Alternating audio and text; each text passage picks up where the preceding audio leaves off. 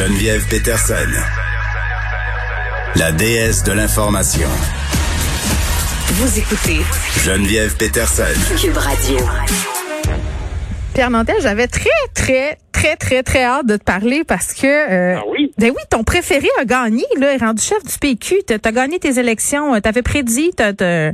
T'étais comme la marmotte victorieuse du PQ.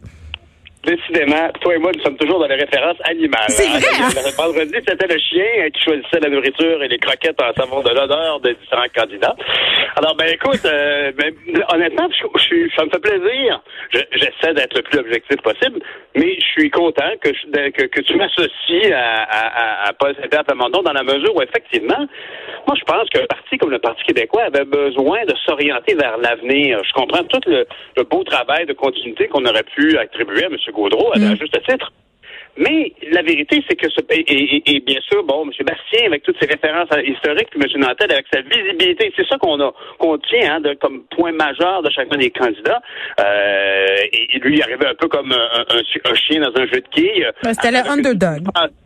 Oui, oui, ben. En fait, je dirais plutôt qu'il était le overdog. dans Ah oui, peut-être. Il est arrivé en pensant qu'il y avait à voir, mais quand tu veux dire euh, underdog, c'est un chien dans un quilles dans la mesure où il arrivait un peu avec euh, out of the blue, tu sais, de, de, de nulle part Mhm. arrivait cet humoriste euh, à saveur quand même critique, sociale. Tu sais, c'était pas, euh, Mhm. pas des ions, c'était quelqu'un qui faisait des, des comparaisons, des sondages avec des gens dans les centres d'achat. tu sais. C'était très, très sociétal, très politique, son affaire.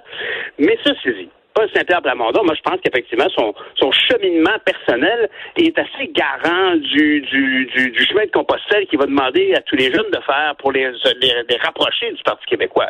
C'est-à-dire, tu sais, euh, écoutez, moi, j'étais un orphelin politique. En bout de ligne, après avoir analysé toutes les options disponibles, je considère que le meilleur fond de sauce, ça demeure celui du Parti québécois. Puis, et ça me surprend pas, parce que, hon- honnêtement, tu sais, on, a eu une, gouvernance libérale pendant des siècles et des siècles au Québec, mais il faut reconnaître que le Parti québécois a incarné la révolution tranquille au niveau politique et toutes les mesures sociales qu'on voulait voir Ça dans fait le, longtemps. dans le nouveau. Ben oui, ça fait longtemps. T'as- Absolument. J'entends ton doute, mais effectivement, il y a, y quand même incarné quelque chose. Par la suite, il y a eu d'autres d'autres réincarnations du gouvernement du Parti québécois qui ont peut-être été moins euh, moins significatives, mais quand on voit Mme Marois qui raconte tout ce qu'elle a, elle a la fierté d'avoir accompli, on ne peut que s'incliner. Là. Tu sais, moi, en tout cas, je sais pas, tu sais, je sais que toi, tu as encore de- des jeunes enfants à l'école, mais les CPE, ça a quand même été euh, un, un modèle de référence. Est-ce qu'il est accessible? Est-ce qu'il est, euh, est-ce qu'il y a assez de gens qui ont des places dans un CPE? C'est certainement plus difficile aujourd'hui, j'en, j'en conviens. Ouais, mais quand on se compare, quand on se compare avec le reste du monde, je peux te dire que euh, notre réseau de CPE, c'est quand même euh, une grande fierté. Ben oui, puis abordable, puis une inspiration. D'ailleurs, tu sais, moi, je faisais de la politique fédérale, puis constamment, quand j'entendais mon parti dire, bon, ben là, on va installer un système de garde, ben je dis, oui, ben tant mieux pour le reste du Canada, mais au Québec, on l'a déjà, vous semblez l'oublier. Mais je veux dire, on est une référence en termes d'organisation euh, de centre de petite enfance. Fait que, bon, c'est une belle chose. Encore toujours est-il que Paul Saint-Pierre Plamondon, euh, euh, ce, matin, je l'avais en entrevue d'ailleurs, puis j'ai- je, je sentais chez lui beaucoup de pragmatisme, le, le, le, réaliser à quel point il y a beaucoup de travail.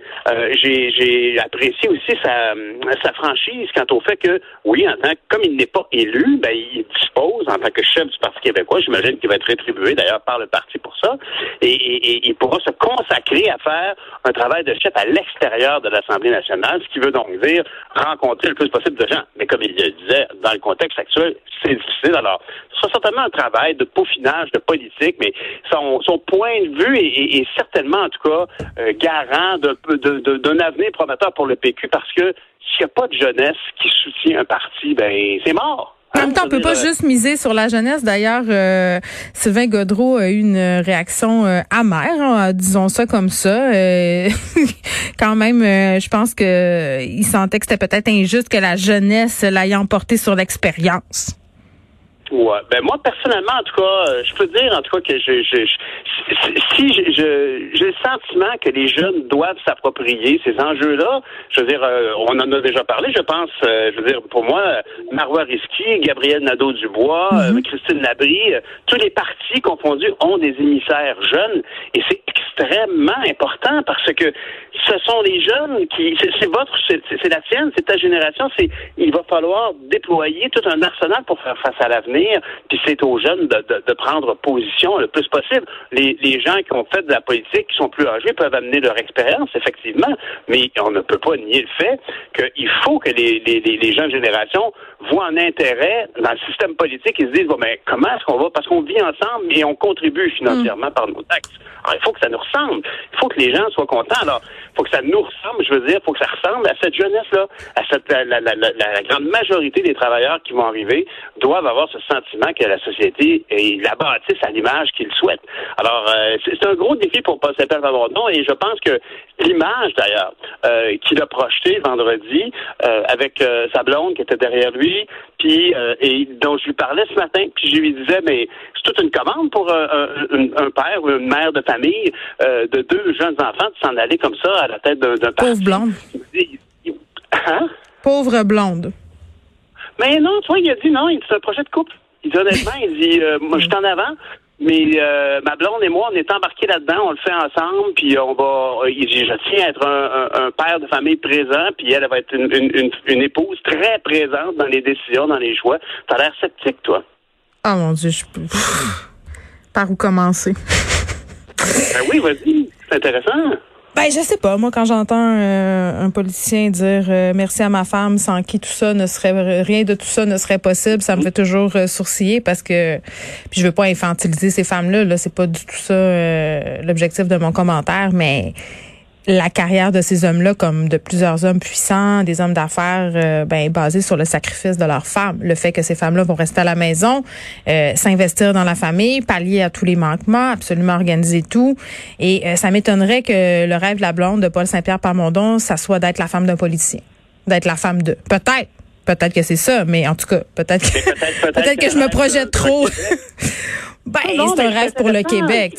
Ça veut, ça veut avoir un rêve pour le Québec qu'elle se lance en politique. un moment, j'ai beaucoup de misère ben, avec ce discours-là de la femme de. Qu'est-ce que tu veux? C'est peut-être, euh, c'est ben, peut-être mon mais je, je, comprends, mais je trouve ça super intéressant comme conversation. Je veux dire, t'es tellement euh, passionné, puis t'as des positions claires et affranchies. Je veux dire, est-ce que la femme de Barack Obama Michelle Obama, est-ce que tu crois qu'elle était comme juste comme une remorque derrière? Ben non, elle a fait une carrière complète, elle a des accomplissements en elle-même, mais à un moment donné de ben dire je peux remettre ma carrière, je peux avancer parce que ma femme est là pour faire du macaroni au fromage puis aller chercher petit à la garderie, c'est très différent euh, de Barack et de Michelle Obama, hein, on s'entend?